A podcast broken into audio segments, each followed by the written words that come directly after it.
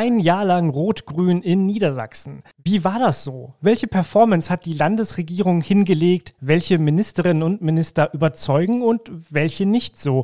Darüber sprechen wir gleich in einer neuen Folge von Niedersachsen im Blick.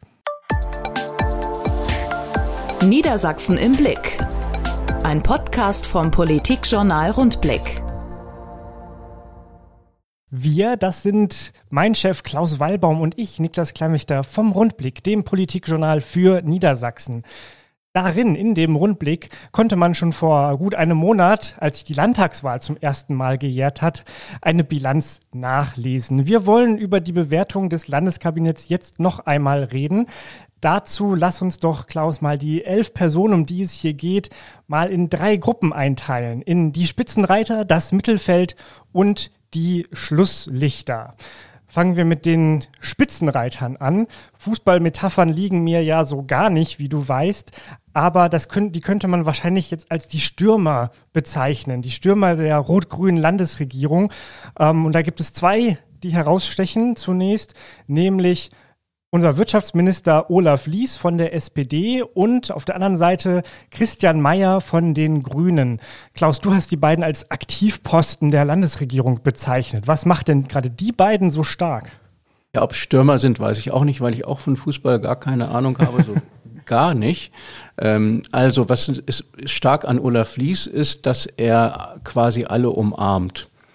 Und auf allen Veranstaltungen, ich war neulich auf einer der CDU, da war das genauso wie auf Veranstaltungen der Umweltschützer oder Veranstaltungen der Wirtschaft oder Veranstaltungen von anderen Fachverbänden. Auf allen Veranstaltungen oder der Gewerkschaften, überall kommt er gut an, weil er die Gabe hat, den Leuten zu vermitteln, dass er es ernst meint mit den Problemen und dass er im Grunde offen ist für gute Tipps und an der Sache arbeitet. Das strahlt er hervorragend aus und äh, das, damit kommt er gut an und das hat er genutzt für verschiedene Projekte und ähm, eines davon ist diese LNG-Genehmigung. Da spielt zwar im Wesentlichen die Musik auf Bundesebene, aber es gab ja Landesbehörden, die im Hintergrund extrem aktiv gewirkt haben. Und das ist auch auf Lies Einfluss zurückzuführen. Das heißt, er ist aktiv, er ist überall, wo er ankommt, äh, wird er mit offenen Armen aufgenommen und nimmt alle anderen, die er dort sieht, mit offenen Armen auf, kann aber auf der anderen Seite auch sehr hart und konzentriert Dinge durchsetzen. Das ist seine Stärke. Und ähm, bei Christian Mayer ist es in gewisser Weise ähnlich. Und er hat mit der Windkraftplanung, was er sehr stark vorangetrieben hat, auch ein Zeichen gesetzt und damit äh, guten, guten Eindruck hinterlassen. Sie sind beide sehr vorgeprescht. Das sind auf jeden Fall eben die Minister, die man am deutlichsten wahrnimmt. Was am Ende dabei rauskommt, muss man natürlich immer nochmal differenziert betrachten. Aber das können wir uns ja nochmal fürs nächste Jahr vornehmen. Auch bei einem Olaf Lies muss man ja sagen, er war sehr umtriebig, was den, den äh, Südschnellweg anging, ist da zu den Protestcamps in den Wald gegangen und hat da die Leute mitgenommen im, im wahrsten Sinne des Wortes, hat sie eingepackt, ist nach Berlin gefahren zum Bundesverkehrsminister nur um eigentlich nichts bewegen zu können, muss man ja auch sagen. Es war viel Show, ähm, viel äh, das Bemühen darum, die, die Leute mitzunehmen, da, das, wie du es beschrieben hast, das Umarmen, obwohl man eigentlich hätte wissen können, da tut sich wahrscheinlich gar nichts mehr. Ja, wobei, äh, also wenn es Show gewesen wäre oder wenn es Show wäre, sagen wir mal so, wir wissen es ja nicht genau. Ich glaube, dass dass die Leute das durchschauen würden. Und die Stärke von Olaf Lies ist, dass man ihm abnimmt, dass er es ernst meint. Ob er es jetzt aber wirklich ernst meint, ist eigentlich unsere Aufgabe als Journalisten, das rauszufinden und sehr genau zu analysieren. Und da, wie du richtig sagst, ist es vielleicht noch zu früh.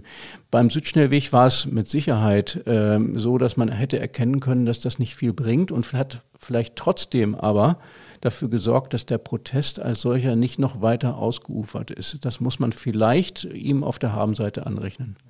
Das auf jeden Fall. Äh, Olaf Lies ist jemand, der Kritikern Wind aus den Segeln nehmen kann. Das hatten wir auch gesehen bei der Besetzung des, ähm, des Landtags durch Greenpeace. Äh, ja, durch Greenpeace vor einigen Monaten. Äh, da ist er auf die Demonstranten zugegangen, hat sie, was dann wieder äh, kritisch bewertet wurde, auch zum Kaffee eingeladen, aber er hat eben erstmal das Gespräch gesucht und war ja vor allem daran interessiert, erstmal die Leute vom Dach zu kriegen, ähm, im, im wahrsten Sinne des Wortes, aber auch im übertragenen Sinne und irgendwie wieder einen Gesprächsfaden aufzunehmen. Das ist eindeutig seine ganz große Stärke. Und ein bisschen finde ich ja, dass Christian Mayer ihm danach eifert. Der möchte auch, auch so sein, auch so ähm, rüberkommen, der ähm, ja pragmatische äh, Minister.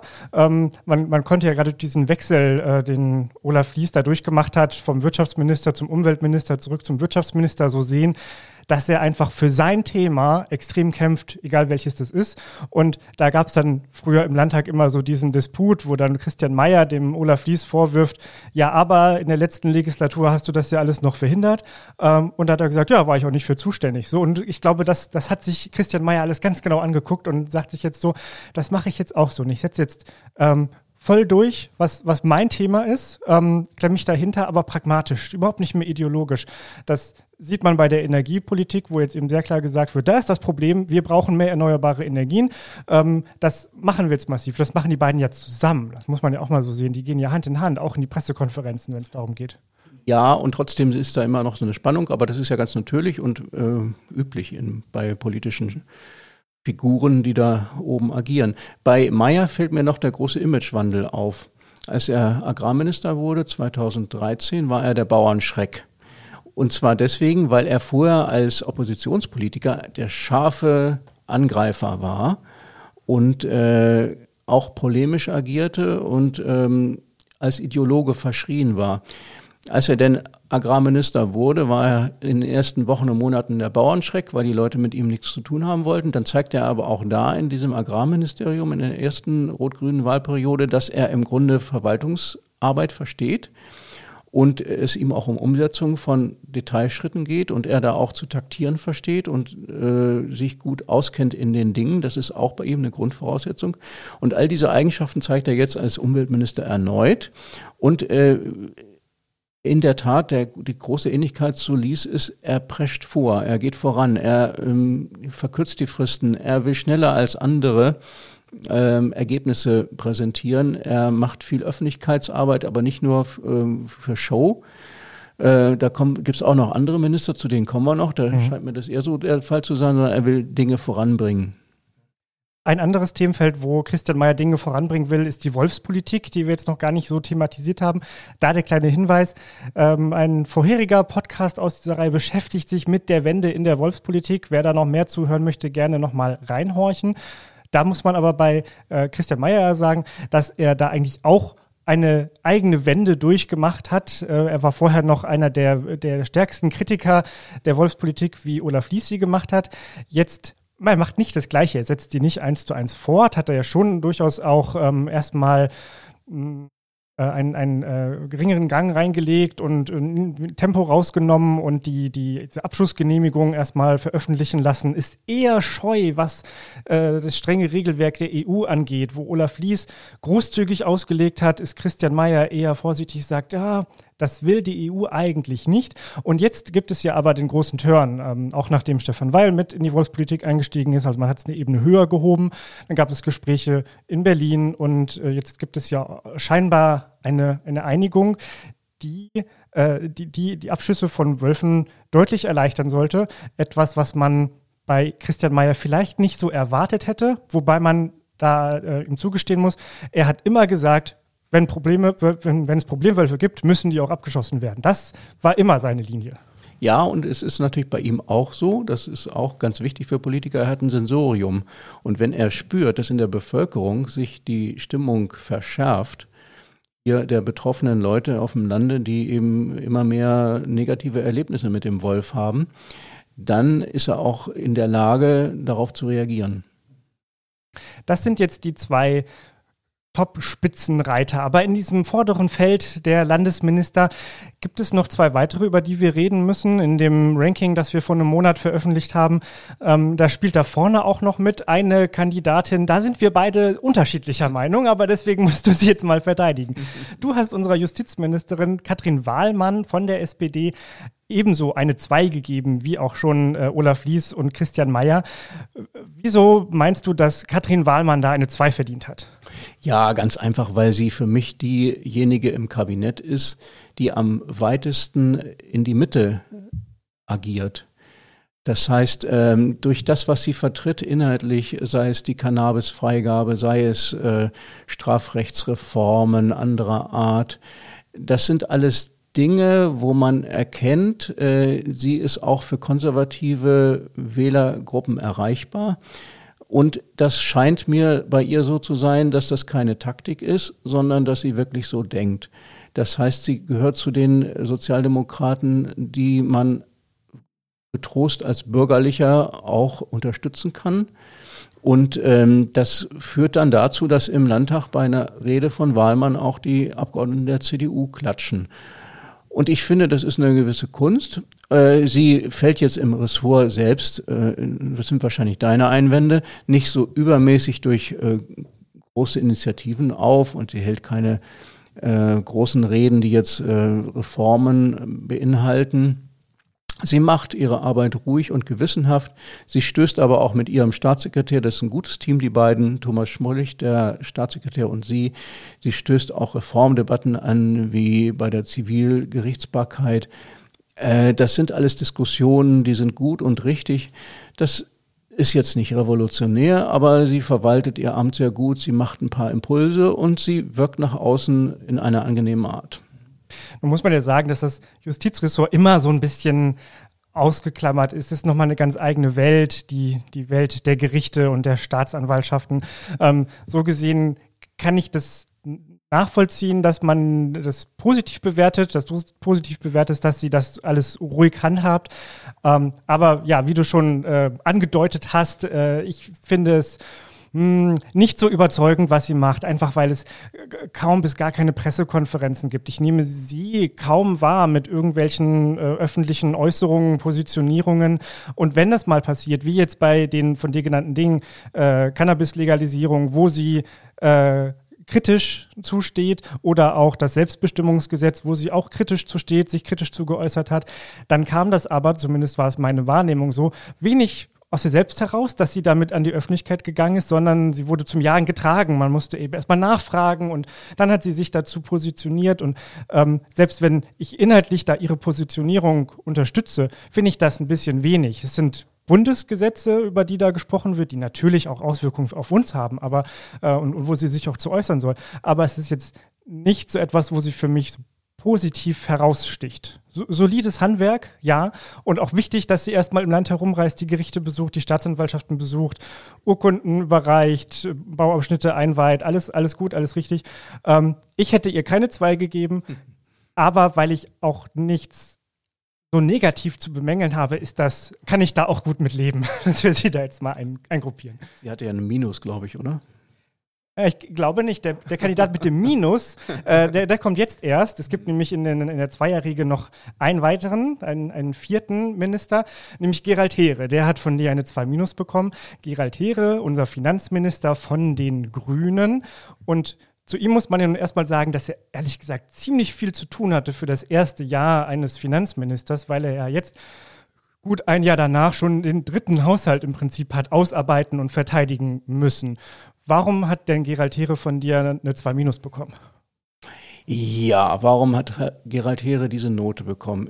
Erstmal äh, stimmt das, das war ein, ziemlich viel Stress, wobei die Haushaltsplanung ist ja regulär, das macht dann die jeweilige Abteilung ziemlich autonom, da hat der Minister wenig mit zu tun, am Ende vielleicht Ministergespräche, wenn es Streit gibt, aber so viel Streit in der Sache gab es gar nicht, weil es gar nicht so viele Konflikte zu regeln gab. Aber die NordLB-Geschichte war schon sehr heikel. Die NordLB äh, wurde ja eine Zeit lang extrem blockiert durch die Sparkassen und Landesbanken außerhalb Niedersachsens, die ja ziemlich viel Macht und Einfluss hatten oder haben in der Bank. Äh, das ist eine Struktur, die entstanden ist 2019 mit der damaligen NordLB Rettung. Und diese Blockade konnte dann mit großem Bemühungen im Hintergrund aufgehoben werden. Jetzt will ich nicht sagen, dass das die große Leistung von Gerald Heere gewesen ist. Der spielt da wahrscheinlich nicht so die zentrale Rolle, aber das beschreibt natürlich den Druck, der auf ihm lastet. Und bei all diesen äh, Geschichten blieb er aber, meine ich, sehr umgänglich und sehr konziliant und hat auch sich nicht weggeduckt, sondern ist im Grunde äh, Problemen still und konzentriert begegnet. Und das finde ich ist Lob wert und die große Bewährungsprobe kommt für ihn noch. Eigentlich ist er der Minister, der auf Sparsamkeit und Solidität achten muss. Aber er ist gleichzeitig ein vehementer Gegner der Schuldenbremse, die aber steht wiederum in der Verfassung. Und jetzt geht es um die Frage, werden da Wege entwickelt, die möglicherweise rechtlich problematisch sind?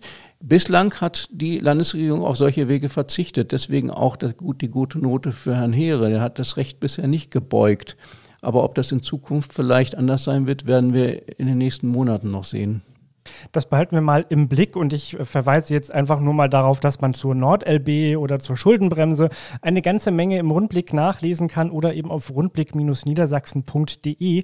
Und damit schließen wir jetzt einmal das Feld der Spitzenreiter ab und kommen zum Mittelfeld. Da starten wir mal mit Miriam Staute, unserer Agrarministerin, die dort vorne mitmischt, und Daniela Behrens ungefähr auf selber Position, erst Sozialministerin, dann aber die meiste Zeit jetzt in dieser neuen äh, Koalition Innenministerin. Ich fange mal eben mit Frau Staute an, weil das Agrarthema ja dann mehr so bei mir liegt und dann musst du mal ein bisschen was zu Daniela Behrens sagen. Also Miriam Staute, die war jetzt vor, bevor sie Ministerin wurde, agrarpolitische Sprecherin ihrer Fraktion, also in ihrem Thema drin, hat dann das Ressort eben in der Exekutive übernommen. Und da hatte sie zunächst nicht so unbedingt den leichten Stand, konnte man feststellen, konnte man immer wieder hören. Gerade konservativere Gruppen in den Bauerverbänden, ähm, gerade die lokaleren Gruppen auch, hatten so ihre Probleme, ihre Vorbehalte gegenüber der grünen Agrarministerin. Wie sollte das denn zusammenpassen? Und es hat da so an der einen oder anderen Stelle auch mal geknirscht.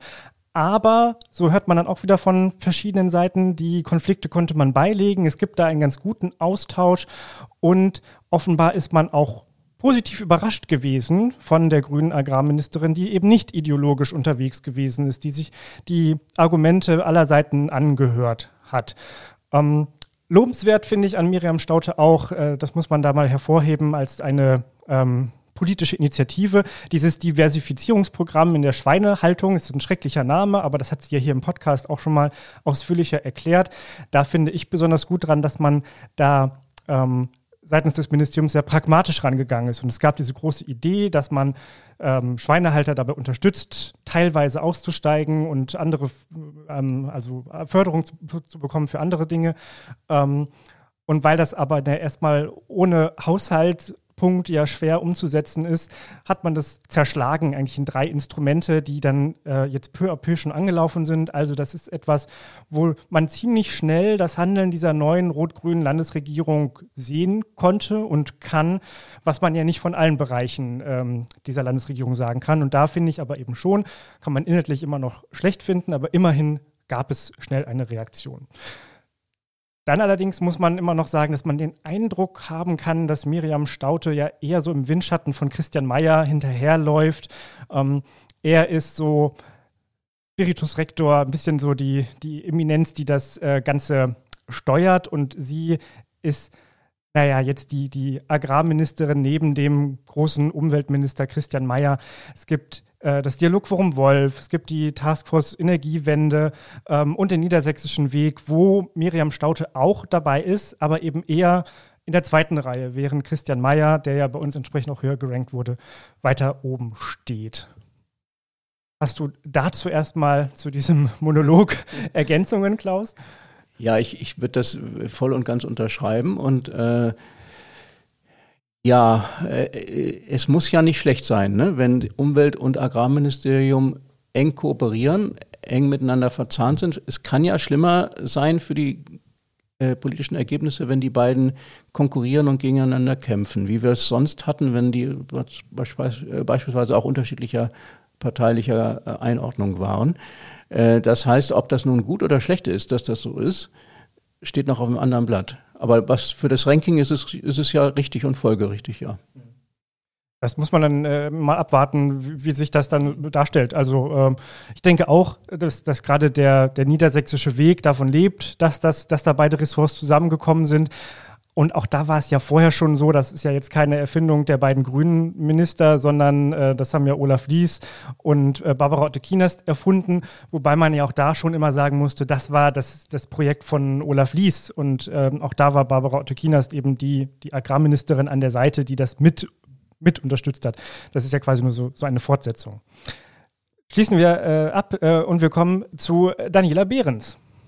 Ja, die Daniela Behrens, die neue Innenministerin, die äh, ja als Sozialministerin gestartet war vor einem Jahr und dann im Januar war es, glaube ich, als dann der Boris Pistorius abberufen wurde Richtung Bundeskabinett, neue Innenministerin wurde. Wir hatten damals äh, geschrieben, dass sie es nie wird, aber sie wurde es dann doch. Ja, warum haben wir damals geschrieben, dass sie es nicht wird? Weil irgendwie Innenpolitik passt zu ihr nicht so richtig. Äh, sie ist nicht so diese äh, Ordnungspolitikerin, die äh, Law and Order vertritt und äh, darauf achten muss, dass die Sicherheitskräfte richtig funktionieren, sondern sie ist mehr so die Wirtschaftspolitikerin gewesen, vielleicht auch Wissenschaft, mehr die weichen Themen äh, mit viel Kommunikation zusammen äh, verbunden. Das ist jetzt eine ganz andere Rolle. Äh, sie hat das aber in den, sie ist ja noch nicht ganz ein Jahr im Amt, sondern jetzt äh, zehn Monate. Ne? Äh, sie hat das aber in dieser Zeit eigentlich ganz gut hingekriegt, muss man sagen. Sie ist ähm, äh, auf die Kommunen zugegangen und hat äh, in der Flüchtlingsfrage, die ja heftig umstritten war und es immer noch ist und auch noch in den nächsten Wochen sein wird, klar Position bezogen zugunsten der Forderungen der Kommunen. Sie vertritt da auch einen sehr harten Kurs, was äh, sehr ähm, zum Leidwesen der Linken in der SPD und der Linken bei den Grünen geschieht. Aber es ist nun mal so. Und äh, sie räumt im eigenen Haus, im eigenen Ministerium sehr radikal auf und hat vieles umbesetzt oder neu geordnet oder hat das zumindest vor. Das ist nicht alles nur positiv. Und äh, zum Beispiel die Entlassung des äh, Polizeipräsidenten Uwe Lange wirft einige Fragen auf, nach wie vor. Ähm, Im Moment kann man nicht sagen, dass sie da einen Fehler gemacht hat. Das zeichnet sich bisher nicht ab. Äh, man wird jetzt, es gibt ja auch Gerichtsverfahren in der Sache, noch sehen, was noch kommen wird. Die große Bewährungsprobe für Daniela Behrens kommt aber auch noch genau wie für Gerald Heere, denn sie ist natürlich für die Verwaltung, Digitalisierung der Verwaltung und für die Verwaltungsreform zuständig. Und das ist die große, riesige Baustelle, die Rot-Grün vor sich hat. Und sie reden jetzt über Planungsbeschleunigung und Herr Ministerpräsident stellt sich hin und lobt die großen Initiativen für Planungsbeschleunigung, die zwischen dem Ministerpräsidenten und dem Kanzler besprochen und vereinbart wurden. Ja, das ist die eine Seite. Auf der anderen Seite hier hat Stefan Weil insbesondere, aber zuständig ist eben mit Daniela Behrens seit Jahren nichts getan. Jetzt hast du schon den Ministerpräsidenten angesprochen und die Planungsbeschleunigung, das große Projekt auch der vergangenen Nacht mit, genauso wie die Migrationspolitik, das große Projekt der vergangenen Nacht. Leiten wir mal über zu ihm. Da kommen wir jetzt schon so ins hintere Mittelfeld. Äh, da steht also äh, Niedersachsens Ministerpräsident Stefan Weil. Ähm, in der vergangenen Nacht hat er in Berlin die, die Nacht zum Tage gemacht und hat da äh, in der Ministerpräsidentenkonferenz stundenlang verhandelt. Irgendwie um halb vier waren sie erst fertig. Ich habe da noch so leise im Hinterkopf, dass man solche Nachtsitzungen ja eigentlich nicht mehr machen wollte, aber das waren vielleicht andere Zeiten. Da hatte man noch eine Kanzlerin, äh, dass man gesagt hat, das ist eigentlich Quatsch. Aber nun war das wieder so und ich fand das äh, oder finde es ganz gut, dass dieses absurde Schauspiel von Politik sich da jetzt gerade wieder ereignet hat, ereignet hat, wo wir jetzt über die Bilanz dieser Regierung reden. Denn man konnte ja durchaus den Eindruck gewinnen, dass Stefan Weil im vergangenen Jahr eigentlich viel lieber Bundespolitik gemacht hat. Er war jetzt eben der Vorsitzende der Ministerpräsidentenkonferenz. Niedersachsen hatte den Vorsitz, er war der Vorsitzende. Und das hat er ja schon ein bisschen zelebriert. Und man hatte den Eindruck, das macht er viel lieber, als hier Niedersachsen irgendwie zu gestalten. Zumindest ist bei mir wenig hängen geblieben, abgesehen davon, dass er vielleicht mal jetzt den Wolf zur Chefsache erklärt hat, wo der MP gesagt hat, das ist jetzt in meiner dritten Legislatur, in meiner, äh, nein, ja, also in meiner dritten, dritten Regierung das große Ding, was ich jetzt noch umsetzen will. Fehlt mir. Fällt dir da was ein? Ja, äh, man muss sich vielleicht mal in die äh, Psyche von jemand versetzen, der jetzt seit zehn Jahren Ministerpräsident ist. Das ist ein fürchterlich anstrengender Job, das möchte eigentlich keiner machen. Es ist viel mehr Stress und Belastung, als äh, jeder Minister es hat, äh, geschweige denn vom Landrat oder vom Oberbürgermeister oder so. Ähm, es ist ganz einfach äh, ein, eine gewaltige Anstrengung, die man leisten muss und er ist auch nicht mehr der Jüngste. So. Und wenn man das jetzt zehn Jahre gemacht hat und hat alles erlebt und dann kriegt man jetzt die Aufgabe, es geht ja reihum, ähm, mit, äh, Vorsitz der Ministerpräsidentenkonferenz, dann freut man sich natürlich, dass man jetzt nochmal was Neues machen kann. Und dann hat er da die Kraft, Kraft reingesetzt. Und äh, wie das aber immer so ist, nach einem Jahr läuft das dann ab. Jetzt ist er Stellvertreter oder äh, noch für die SPD-Seite zuständig. Jedenfalls, er ist jetzt noch mit am Tisch, aber nicht mehr die Nummer eins. Das heißt, da beginnt ein gewisser Abstieg. Und äh, psychologisch betrachtet kann es für Stefan Weil jetzt nicht mehr besser werden. Äh, es geht jetzt ganz einfach irgendwo zu Ende. Und er macht es ja sehr gut. Er ist sehr ähm, ja, volksnah, er kann gute Reden halten, er ist beliebt im Land, er wird auch äh, hier und da gefeiert. Jetzt nicht so in der eigenen Partei, die SPD macht das nicht so mit ihren Spitzenleuten, aber so, so im Lande bei Veranstaltungen. Das ist ja alles wahr. Aber gleichzeitig äh, nagt der äh, Zahn der Zeit unweigerlich an ihm und er muss jetzt irgendwann die Nachfolgeregelung organisieren und er kann nicht einfach so tun, als wenn das kein Thema ist. Denn natürlich wächst auch im Kabinett die Ungeduld in der Partei und auch sogar in der Öffentlichkeit. Und natürlich kann er jetzt die großen Reformen nicht glaubwürdig beginnen, wenn er zehn Jahre lang keine gemacht hat. Das heißt, äh, die Schwächen seines Politikstils, die werden auch auffällig. Die guten Seiten sind, dass er wirklich hervorragend verwaltet hat und darauf aufgepasst hat, dass alle mitgenommen werden und wirklich auch ein sehr guter Repräsentant dieses Landes ist. Aber es gibt Schattenseiten und die werden unweigerlich deutlicher für ihn. Das heißt, das nächste Jahr wird kein einfaches für ihn. Es ist da, das ist ein anderes Kapitel, aber man, man kann es hier ja kurz an, äh, anschneiden. Es ist ja auch so die große Frage, ob man denn einen Nachfolger aufbauen muss oder ob derjenige, diejenige das nicht selber machen muss. Also wir haben das ja an Angela Merkel über Jahre beobachten können, dass man ihr vorgeworfen hat, sie würde alle wegbeißen, alle Konkurrenten. Dann ähm, gab, es, äh, gab es diesen Ansatz von, wir bauen jetzt mal, also sie baut äh, Annegret Kramp-Karrenbauer als Nachfolgerin auf, die dann gescheitert ist und geschasst wurde. Und dann ging das Hauen und Stechen los und es war dann Chaos, aber das war eben genau das, was Parteien ja auch ausmacht, dass es dann einen, einen innerparteilichen Wettkampf äh, gibt, dass die Besten gegeneinander antreten. Und also, wie siehst du das? Müsste denn, müsste Stefan Weil da etwas aufbauen oder müssten jetzt nicht viel eher mal die, die wollen, da ein bisschen Druck machen und zeigen, ich kann es, ich will es? Ja, das ist eine interessante Konstellation. Also mir ist aufgefallen, dass in Rheinland-Pfalz jetzt vor ein paar Tagen der eigentlich anstehende Führungswechsel äh, vertagt wurde. Der Landesvorsitzende, der nicht der Nachfolger von Malu Dreyer sein wird, hat nochmal wieder kandidiert, weil man genau diese Frage nicht klären wollte. Ja, ähm, wie ist denn das mit diesen Wechseln, wenn sie, wenn sie klappen, wenn sie nicht klappen? Also ähm, Wolf hat damals an McAllister den Landesvorsitz abgegeben. McAllister wurde Ministerpräsident, aber die Wahl hat er nicht gewonnen. Sehr knapp, aber er hat sich halt nicht gewonnen. Wo klappt das wirklich reibungslos? Das ist äh, alles sehr schwierig und macht es auch für Weil äh, schwer abschätzbar, was er jetzt eigentlich tun sollte. Was die Nachfolger angeht, die da äh, in den ähm, Startlöchern stehen, äh, ich glaube, da tut sich schon einiges. Nämlich bei zwei Personen, Olaf Lies ist so, wie er ist und sehr aktiv. Wir haben ihn als Aktivposten gefeiert. Und äh, das hat sicherlich auch damit zu tun, dass er gerne Ministerpräsident werden will. Ich glaube, das ist ganz, ganz offensichtlich. So, und äh, die andere, die auch äh, darauf achtet, dass sie äh, sehr gut in den Medien wegkommt und nicht zu knapp, das ist die Innenministerin. Auch das ist erkennbar, wobei für mich da ein Startvorteil bei, weil, äh, bei äh, Olaf Lies liegt, weil er einfach irgendwie äh, menschlicher rüberkommt, menschelnder rüberkommt als Frau Behrens, bei der das vielleicht nicht so der Fall ist. Ja. Kommen wir mal zu einer, die ähm, auf jeden Fall die Funktion des Ministerpräsidenten übernimmt, wenn der jetzt mal Urlaub machen sollte, nämlich äh, zu seiner Stellvertreterin, Vizeministerpräsidentin, was, was wir ja sonst gar nicht kennen, aber Vizeministerpräsidentin und Kultusministerin Julia Willi Hamburg.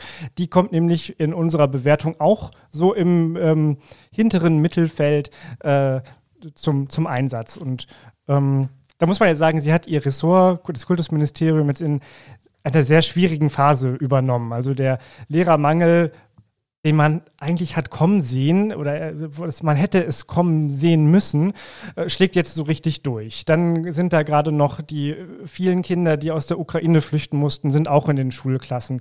Ähm, Sanierungsstau gibt es äh, sowieso. Dann gibt es den IQB-Bildungstrend, wo Niedersachsen nicht so gut abgeschnitten hat, was halt so heißt, die Grundschulkinder sind nicht so gut in Lesen, Rechnen, Schreiben, wie sie es unbedingt sein sollten das war so die Situation, in der sie das Kultusministerium übernommen hat.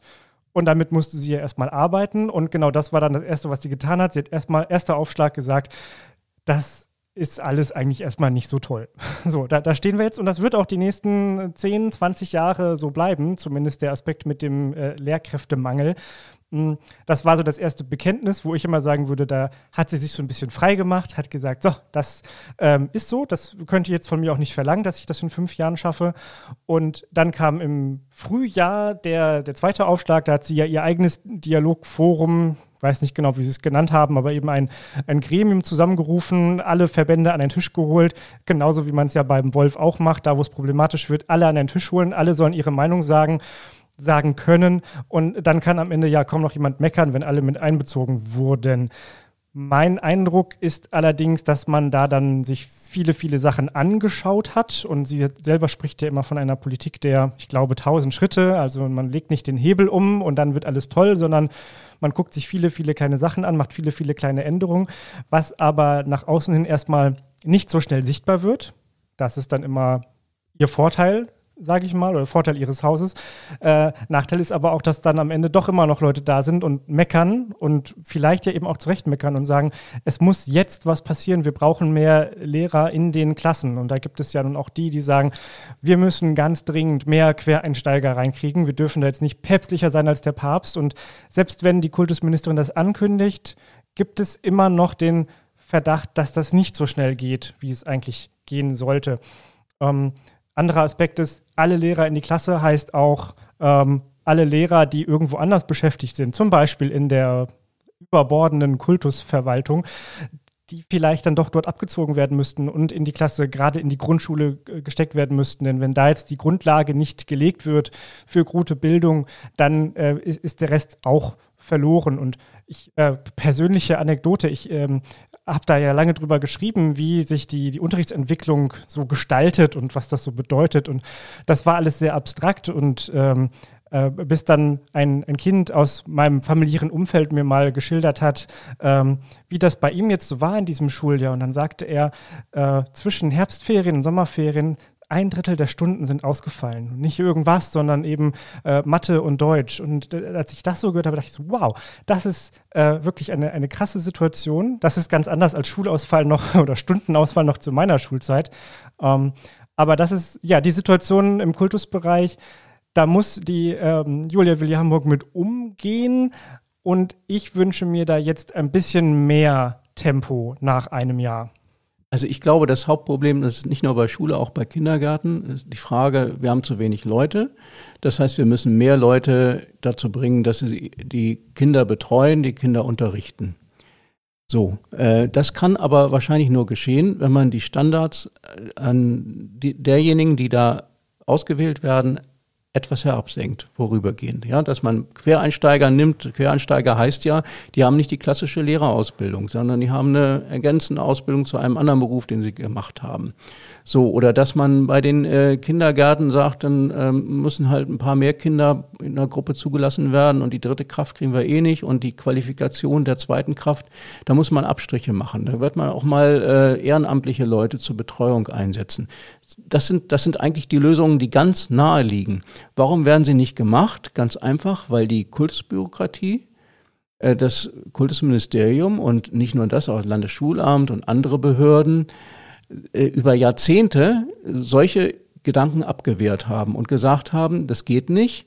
Es kommt, kommt auf die Qualität an und wichtig ist, die Qualität muss besonders hoch sein. Und wenn wir anfangen, hier Abstriche davon zu machen, dann leiden unsere Kinder. Nur diese Haltung können wir uns nicht mehr erlauben. Plus, ich habe den, das Gefühl, dass die, dass die Grünen und Frau Hamburg und ihr Umfeld eben mit dieser Kultusbürokratie und dieser Gedankenwelt eng verwoben sind und es ihnen verdammt schwerfällt, davon Abstand zu nehmen. Und deswegen passiert so wenig in den politischen Debatten dazu, in, entweder im Parlament oder auf irgendwelchen Podiumsveranstaltung, äh, finde ich es ähm, immer ein, ein ganz unangenehmen Moment, wenn dann mal konkrete Fälle geschildert werden. Dann wird gesagt, es gibt hier Lehrer XY oder also Person XY, die möchte gerne Lehrer werden, aber wartet schon so lange, weil dann immer gesagt wird, dies geht nicht, das geht nicht. Und dann heißt es von der anderen Seite immer, ja, das ist jetzt ein Einzelfall, das können wir jetzt so nicht sagen, da müssen wir mal gucken. Und da denke ich dann wieder, genau das ist ja diese Politik der tausend kleinen Schritte im Negativen, dass dann nämlich tausend kleine Schritte auch dagegen laufen können ähm, und durch, dieses, durch diese Individualisierung äh, des konkreten Falls ähm, wird es unmöglich gemacht, es politisch anzufassen. Dann wird, dann, dann wird es ja eine Auseinandersetzung zwischen der konkreten Person, die unterrichten möchte und dieser anonymen Behörde, die sagt, geht nicht, weil, wenn, wenn sie überhaupt sagt, warum es nicht geht, oder ob erstmal nur sagt, geht nicht. Und da kann man dann ja, also dann kann eine Opposition wenig dagegen sagen, denn das ist dann etwas, was aus dem Politischen komplett rausgehalten wird. Und genau da bräuchte es aber klarere Antworten, klarere Erklärungen auch der, der Politik. Nun muss man äh, verteidigen. Die, die Ministerin war jetzt gerade beim letzten Plenum und rund drumherum ähm, erkrankt äh, und konnte da nicht reden. Ich war nur gerade in der Zeit auf so vielen Veranstaltungen, wo über Kultuspolitik gesprochen wurde, im Landtag dann eben auch. Und dann war eben die Ministerin nicht da, um eine Antwort zu geben. Das ist jetzt ein, ein persönlicher Einzelfall, aber äh, eigentlich erwarte ich langsam mal eine, eine klare Erklärung, da geht es jetzt lang und ähm, Freiräume, Debatte hin und her, das klingt ja ganz schön. Ähm, nach einem Jahr brauchen wir, glaube ich, da einen konkreteren Fahrplan und kein äh, Kaffeekränzchen mehr. Wir müssen allerdings jetzt nochmal erklären, warum die trotzdem eine relativ gute Note bekommen hat. Und das ist, glaube ich, äh, vor allem die Anerkennung dafür, dass sie äh, sich bereit gefunden hat, dieses verdammt schwere Amt zu übernehmen, weil es halt die größten Probleme da gibt und die gelöst werden müssen. Dass sie nicht vorankommt, ist ja auf, steht ja auf der einen Seite. Auf der anderen Seite steht aber, dass sie äh, es auf sich genommen hat und äh, den ganzen Stress äh, sich äh, anzieht und ähm, damit zurechtkommen muss. Und das ist ja schon eine Leistung. Bei den ganzen Ausführungen eben kam auch so ein bisschen die Leidenschaft für das Thema durch und äh, gar nicht mehr die äh, Bewertung der Politikerin. Ähm, aber dann schließen wir das an dieser Stelle ab und kommen nochmal zu dem letzten Kandidaten in dieser Gruppe, in dem hinteren Mittelfeld. Ähm, ähnlich verwandtes Ressort Falco Moors, unser Minister für Wissenschaft und Kultur. Klaus, warum haben wir dem denn so eine 3 Minus gegeben? Äh, er hätte wahrscheinlich mit einer besseren Note gerechnet, weil er ja im öffentlichen Auftreten eigentlich ganz gut agiert und äh, genau weiß, wie Politiker so auftreten müssen. Er bereitet sich auf seine Veranstaltungen gut vor, er setzt äh, sehr bewusst seine Botschaften er äh, kann gut repräsentieren, er kann auch ganz gut reden im Landtag. Das sind alles Dinge, die sind ja sehr positiv. Aber die Arbeitsergebnisse sind auch da nicht optimal, denn ähm, das große Thema ist äh, das Hochschulgesetz, mehr Autonomie für die Hochschulen.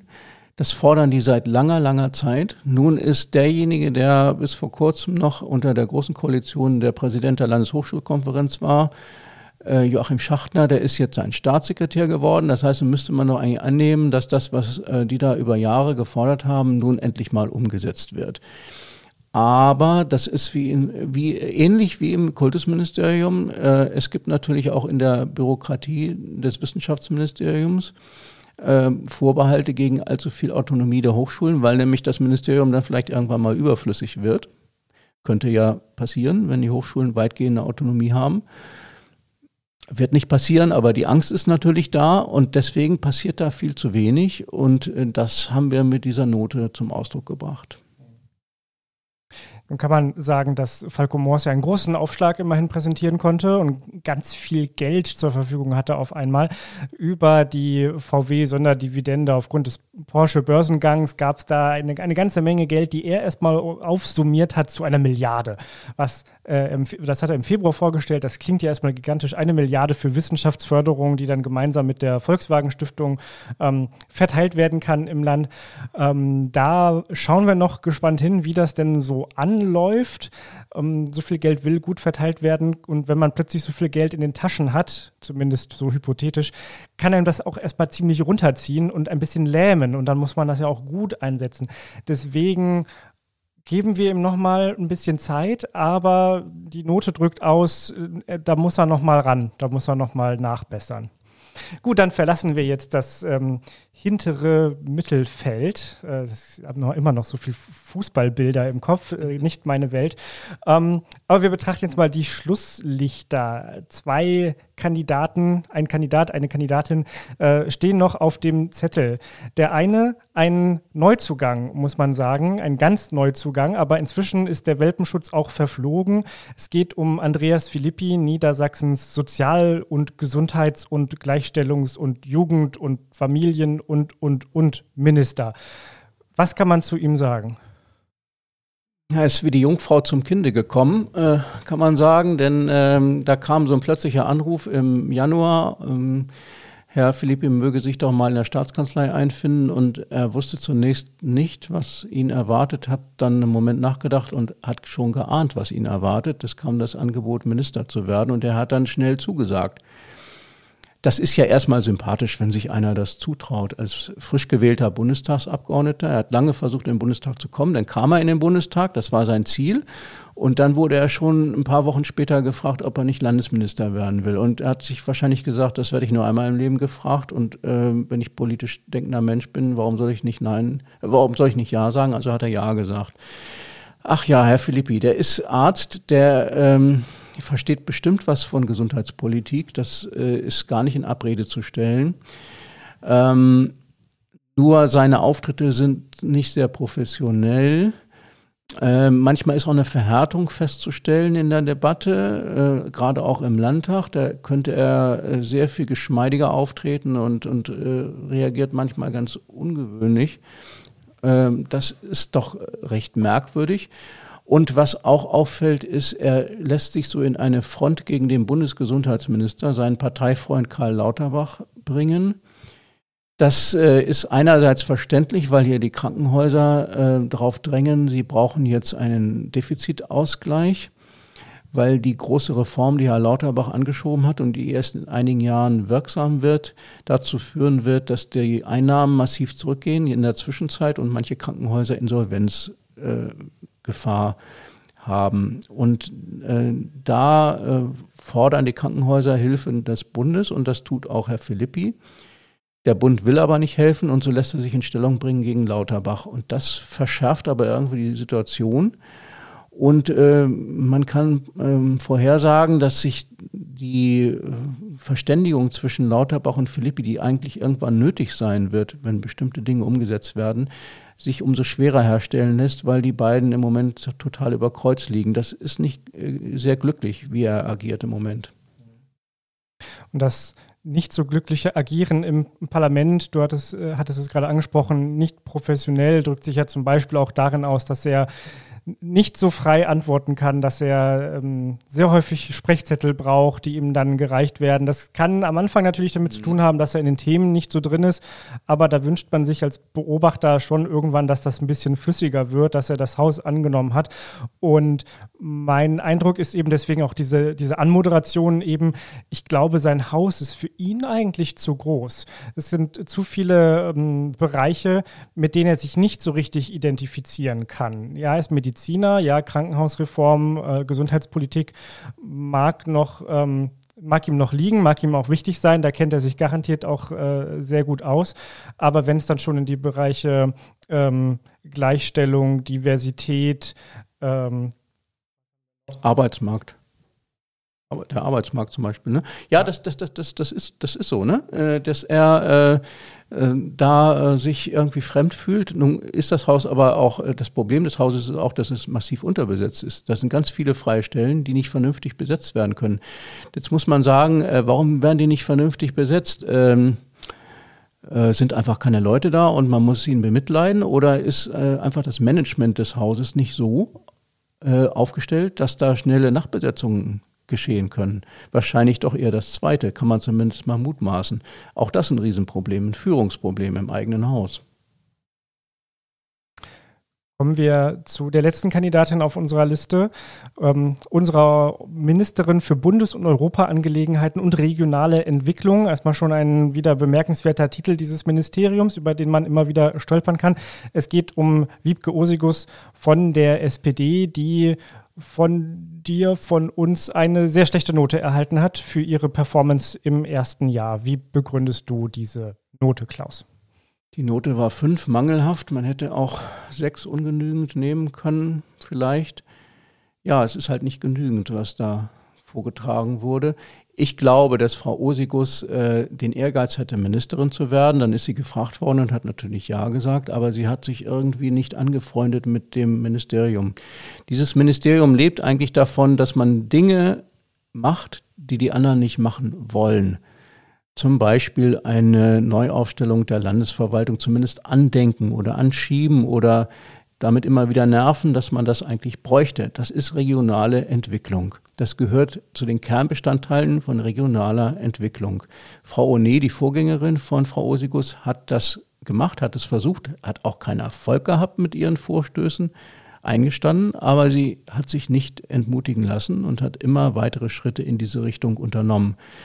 Frau Osigus hat in Sachen regionale Entwicklung leider Gottes keine Akzente gesetzt. So, dann sind die Bundesangelegenheiten da. Das ist die Vertretung im Bundesrat und ähm, auf, äh, bei den Institutionen des Bundes und die Leitung der Landesvertretung in Berlin. Man hat extra eine zusätzliche Stelle in der Landesvertretung geschaffen, ähm, um das Defizit, was die Vertretung in Berlin angeht, auszugleichen. Es ist nicht die Ministerin, die da hauptsächlich agiert, auch nicht der Staatssekretär, sondern der neue Abteilungsleiter. Auch ein Defizit. Auf EU-Ebene, tja, wie präsent ist Frau Osigus auf EU-Ebene? Man kann ihr das vielleicht gar nicht vorwerfen, weil andere Länder da auf EU-Ebene sehr viel aktiver sind als Niedersachsen schon seit langer, langer Zeit. Aber wenn das wenigstens ihr Schwerpunkt wäre, aber dieses Gefühl, dass das so wäre, habe ich bei ihr leider auch nicht. Nun muss man ja ich weiß nicht, ob es eine Verteidigung ist, aber vielleicht zur Erklärung sagen, dass dieses, also dass man diese Existenzberechtigung dieses Ministeriums ja sowieso in Frage stellen kann, wird regelmäßig getan. Es gab früher schon Europaministerien, ja, ja, aber wieder eingeführt wurde es jetzt ja erst mit der großen Koalition und eigentlich ja auch nur, damit man noch ein Ministerium mehr zu vergeben hatte, damit man da Parität herstellen konnte und ähm, muss man ja auch zu der Vorgängerin von Wiebke Osigus sagen, auch damit Birgit O'Neill mit am Kabinettstisch sitzt. Nicht unbedingt, damit sie Ministerin ist, aber damit sie da mit dabei ist, muss man ja für die Genese dieses, dieser Institution wissen. Und dann ist es ja eigentlich so ein zahnloser Tiger. Es ist ein Ministerium, das wenig beschicken kann. Deswegen kann auch die Ministerin da wenig beschicken. Du hast es jetzt ja beschrieben als ein Vordenken auf der einen Seite, was, was die regionale Entwicklung angeht. Und das andere ist eigentlich Netzwerkarbeit, ähm, Koordinationsarbeit, wenn es um ähm, Niedersachsen innerhalb des, des Bundes und Niedersachsen innerhalb der EU geht, ähm, was mit viel Reisetätigkeit verbunden ist, was mit viel Repräsentation verbunden ist, aber mit wenig Entscheidung. Ähm, was hat denn der, der Bundesrat gerade noch zu sagen? Wir haben vorhin über die Ministerpräsidentenkonferenz gesprochen, die ist viel wichtiger. Da ist dann vielleicht noch so, dass man sich mal in den Räumen der Landesvertretung in Berlin vorbereitet, dass die sich da treffen, dass die da tagen aber da hat dann auch eine Wiebke Osigus wenig mit zu tun, einfach weil diese Kompetenz ganz stark beim Ministerpräsidenten liegt. Und so war es ja dann auch vorher. Also dass die Abteilungen, die sie da zu verwalten hat, zum großen Teil gehören ja eigentlich eher so in Richtung Staatskanzlei. Ja, sie sie performt nicht so, wie man sich das wünschen könnte, aber sie hat halt auch echt schlechte Startbedingungen dafür bekommen. Ja, wobei man muss jetzt immer auch noch sagen, das eine ist, so ein Minister verwaltet ein Ressort und muss in dem Ressort die dortigen Aufgaben erfüllen. Das haben wir eben beschrieben. Aber das Zweite ist, äh, so ein Kabinett ist auch ein Kollegialorgan sicherlich mit der richtigen Kompetenz des MP ausgestattet, aber trotzdem ein Kollegialorgan, wo die Minister zusammensetzen und diskutieren und auch äh, jeder das Recht hat, in, im Themenbereich des anderen mal kritische Nachfragen, Hinweise zu geben und so weiter. Jetzt müssen wir leider eingestehen, was in diesen Kabinettssitzungen läuft, äh, ist wirklich vertraulich und äh, die meisten halten sich seit vielen, vielen Jahrzehnten auch dran. Es ist ganz selten, dass man aus dem Kabinett jemand etwas berichtet. Das war schon vor Jahrzehnten nicht so und ist heute auch nicht so. Das heißt, wir wissen nicht genau, wie stark die Rolle von Frau Osigus in diesen Kabinettssitzungen ist. Nur was wir wissen ist, dass sie dort eine Rolle wahrnehmen könnte. Und äh, Frau One, da bin ich mir sicher, hat diese Rolle wahrgenommen. Und ich habe den Eindruck, dass sie das nicht so tut. Aber das ist eine Hypothese. Das werden wir nochmal weiter beobachten. Bevor wir gleich zum Ende kommen, magst du eine Gesamtbilanz abgeben? Rot-Grün in Niedersachsen ein Jahr nach der Konstituierung des Landtags und der Wahl des Ministerpräsidenten. Wie steht das Kabinett jetzt so da? Naja, eigentlich schlecht, denn man muss im ersten Jahr die Dinge machen, die wichtig sind, gerade die umstrittenen. Wenn man umstrittene Dinge machen will, äh, wollen die gar nicht, glaube ich. Zumindest im Koalitionsvertrag steht auch nicht viel dazu drin. Sie müssten es aber, weil die Bedingungen so sind, dass wir uns reformieren und weiterentwickeln müssen. Das heißt, eigentlich hätten sie sich nach einem halben Jahr hinsetzen müssen, einen neuen Koalitionsvertrag schreiben mit sehr vielen unangenehmen Dingen, Reformen auch umstrittenen Dingen, auch Stellenabbau und äh, Verlagerungen und ähnliches, haben sie nicht getan. Dieses eine Jahr ist vergangen. Äh, wir haben noch vier Jahre Regierung. Davon sind äh, nur noch drei äh, wirkliches Regieren. Das letzte Jahr ist Wahlkampf. Das heißt ein verlorenes Jahr. Ausreichend? Hm, vielleicht. Immerhin drei Jahre Gestaltung haben Sie jetzt noch vor sich, bis dann der Wahlkampf wieder losgeht. Du sagtest es gerade, in vier Jahren wird der nächste niedersächsische Landtag gewählt, dann werden die Karten neu gemischt. So lange behalten wir nun aber Rot-Grün in Niedersachsen noch weiter im Blick und können ja auch in einem Jahr nochmal eine Zwischenbilanz ziehen. Niedersachsen im Blick. Mehr Infos unter rundblick-niedersachsen.de